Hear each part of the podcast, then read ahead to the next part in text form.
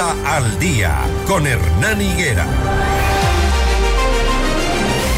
6 de la mañana, 25 minutos. Hay preocupación por em, la situación financiera de algunos locales que eh, están cerrando porque el tema de la inseguridad los tiene, por supuesto, con miedo las autoridades no logran todavía garantizar el 100% eh, del desarrollo de las actividades normales.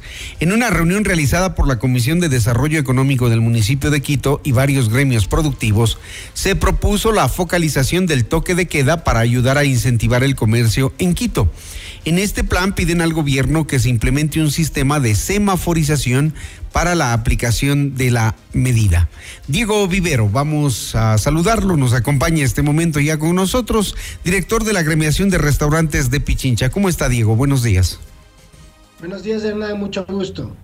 Lo escucho bastante lejos, bastante bajo también. Sí, ahí quizás me escucha mejor. Perfecto, ahí estamos muy bien para poder entendernos y tener la información de primera mano. ¿Cómo sería entonces esta semaforización, esta focalización del toque de queda? Bueno, eh, básicamente, Hernán, consideramos que la situación del país eh, evidentemente es preocupante y empezamos el comunicado evidentemente presentando el respaldo al gobierno nacional en todas las acciones tendientes garantizar que la gente o a minimizar el riesgo que la gente tenga en una situación que no es de ahora, sino ha venido siendo desde hace mucho tiempo atrás y que ya había generado miedo en la gente ya les había alejado de muchos de nuestros negocios, pero dejando también claro que la situación consideramos que conforme han ido pasando los días se ha ido concentrando en determinados sitios y que no es necesario que todo el país eh, estén eh, sintiendo este sacrificio económico que muy en especial lo sentimos del sector turístico y en este caso en el que yo represento el sector restaurantero. Eh, los semáforos, como se le han querido llamar, o, la focalización, básicamente lo que pide es ir de alguna forma Bueno, tenemos eh, un corte de la transmisión. Eh, en todo lo que es el, distrito metropolitano. Sí, Diego, teníamos un breve corte de la transmisión, pero ya lo, lo retomamos. ¿Calculan ustedes más o menos las, las, las pérdidas que va generando ya dos semanas de esta situación? ¿Y si han cerrado algunos locales? Bueno, mire, eh, Hernán, eh, usted sabe, hemos tenido incluso algunas entrevistas. Esta no es la primera situación de crisis que vive el país e incluso el planeta. Eh, nosotros básicamente venimos de, ya resistir muchas crisis de estos últimos años, empezando por la paros nacionales, pandemia, energía eléctrica y todo lo que se ha venido. Para algunos negocios esta ha sido y es la última oportunidad. entramos en un año, usted sabe, se cerró un año como el 2024, no fue fácil, pero para la ciudad de Quito, el, 2000, el diciembre del 2023, la inauguración del metro fue muy simbólica. La gente recobró su estado de ánimo, vio una, vio una obra, una infraestructura eh, primer mundista, recobró la confianza en el país, en la seguridad.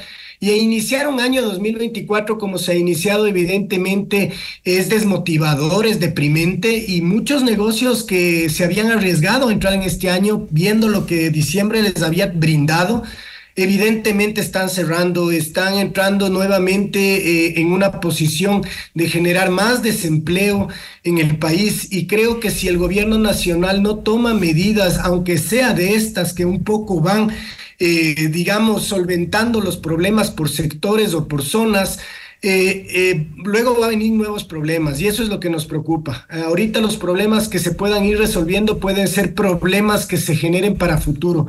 Desempleo, nuevos problemas evidentemente de lo que es liquidez en el mercado y todos estos negocios que cierran, ¿a dónde va a ir esos empresarios? ¿A dónde va a ir esa gente? ¿Cómo funcionaría la focalización que se propone? ¿Cómo sería? ¿Cómo? Como digo, básicamente le permitiría o le permite al gobierno tomar medidas por ¿no? Es decir, no tenemos idea cuáles son los planes del gobierno, eso también es otra cosa, es una incertidumbre que no sabemos si es estratégica, ¿no? No sentimos que hay una transparencia o un flujo de información que nos deje saber si estamos yendo hacia mejor, si estamos igual, si estamos yendo hacia peor. Lo único que sabemos es que nos mantenemos estáticos. Yo creo que sería un buen mensaje, ojo, no solo para el empresario ecuatoriano y para la economía, sino para el, eh, para el exterior.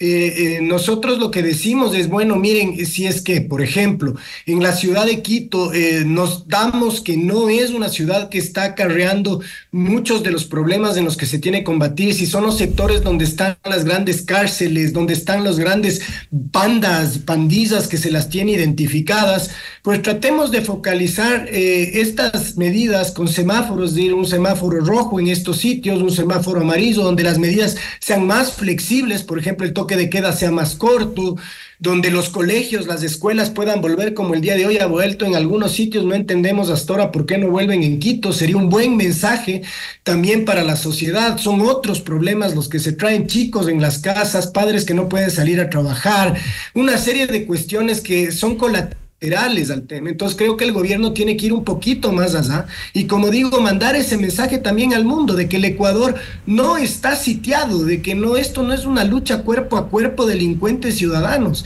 Tenemos que ir un poco más allá y tenemos que ir mostrándolo. ¿Por qué? Porque se están cayendo eh, eh, reservaciones, se están cayendo eventos, se están cayendo espectáculos en esta ciudad que dinamizan la economía. Quito es muy importante para la economía del país. No podemos seguir en teletrabajo. La gente tiene que salir, la gente tiene que de alguna forma ir recuperando una economía que ya viene escuálida de todas las advertencias que ya nos han venido dando, incluso los temas eh, de inseguridad. Entonces, este es un pedido que entiendo y espero el alcalde de Quito el día de hoy le llevará al presidente de la República. Esperamos que el día de hoy le atienda porque la ciudad no avanza más, es una ciudad que no puede seguir a este ritmo eh, de, incertidumbre, como digo, de miedo y por supuesto de trabajos a distancia que de una u otra forma o de horarios de trabajo que de alguna u otra forma no la deja seguir adelante. Diego, no puedo dejar de preguntarle el hecho de que mm, en la asamblea se está debatiendo el tema del incremento de los tres puntos del IVA al 15%, ¿eso también es para ustedes preocupante o no? Por supuesto que sí. De hecho, yo de aquí tengo una entrevista con eh, la radio de la Asamblea Nacional estrictamente sobre este tema, porque por supuesto nos preocupa. Eh, yo creo que se hacen análisis bastante, y no, quiero ser, no es una palabra peyorativa, mediocres, a medias, ¿no? Se habla de un ¿Cuál país es la realidad? en el cual el IVA que pagamos es un IVA bajo en relación al resto del país, pero no se habla de los sueldos, no se habla de los costos, no se habla de que es un país en dolarización, no se habla de que es un país en que los propios ecuatorianos hablamos de que es caro. Hablando en específico de nuestro sector, ¿cuánta gente usted habrá oído, Hernán, que dice, no, es que comer en Bogotá, comer en Perú es mucho más conveniente que aquí y demás, sin hacer un análisis global de los costos que tenemos? El subir tres puntos al IVA no es para la gente subirle tres puntos a un impuesto, es subirle tres puntos a sus costos y a sus gastos, porque es lo que el consumidor final hace en nuestros restaurantes. La gran mayoría de los consumidores de nuestros restaurantes son consumidores finales. Entonces creo que es encarecer, creo, insisto, que es, es mediocre pensar que solamente un costo a un impuesto que es el más bajo de Latinoamérica cuando tenemos de los sueldos más altos, es decir, tenemos costos mucho más significativos, no tenemos ninguna política dentro de lo que es, por ejemplo, eh, el, tema laboral. Creo que la legislación laboral merece darnos ese equilibrio para poder solventar esto. Y lo que estamos solicitando, Hernán, es básicamente que justamente dado el hecho de lo grave de las situaciones que ha sufrido el sector turístico, es el momento quizás de demostrarle esa verdadera eh, empatía, ¿no? Porque hablan de incentivos, de que vamos de incentivos, ya no les creemos, ya no les creemos, salimos de la pandemia solos, nadie nos ayudó, no ha habido incentivos para absolutamente nada, todos tenemos compromisos, todos estábamos pagando deudas, ahora tenemos que adquirir otros compromisos por lo que estamos viviendo. Pues bueno, veamos si el gobierno nacional tiene tiene esa empatía y también hace una focalización del IVA, manteniendo, como ya se lo pidió a través de la Cámara de Comercio con Mónica Heller, el 12% del IVA para el sector turístico y de esa forma también incentivando a que la gente consuma lo nuestro. No nos olvidemos que la ley que sacaron en el gobierno anterior del 8% en 12 días del año, también lo podrían pensar para todo el año que el sector turístico tenga algún tipo de incentivo para que mejore su comparación con la oferta, no lo encarezcan más y más bien ayudémosle a salir adelante, a pagar sus compromisos y por supuesto a dejar de lado también esto de nosotros mismos, hacernos el daño hablando de que somos un país muy caro y demás. Lo que se cobra el sector formal es lo que evidentemente se paga. Creemos que además con esto del IVA, eh, esto incentivará más aún la informalidad. La gente seguirá acudiendo a aquellos sitios donde no le cobren el IVA, seguirá pasando lo típico de si es con IVA, eh, si es con factura le pago el 15%, si no es con factura no le quito el 15%, le quito el 15%, en fin. O sea, no puede seguir así esta situación. No estamos de acuerdo eh, con que evidentemente siga, o estamos de acuerdo con que el gobierno combata eh, todo el tema de la inseguridad, pero yo creo que el sector turístico ha sido ya demasiado afectado como para agravarle con tres puntos más todavía a los precios que ya tenemos.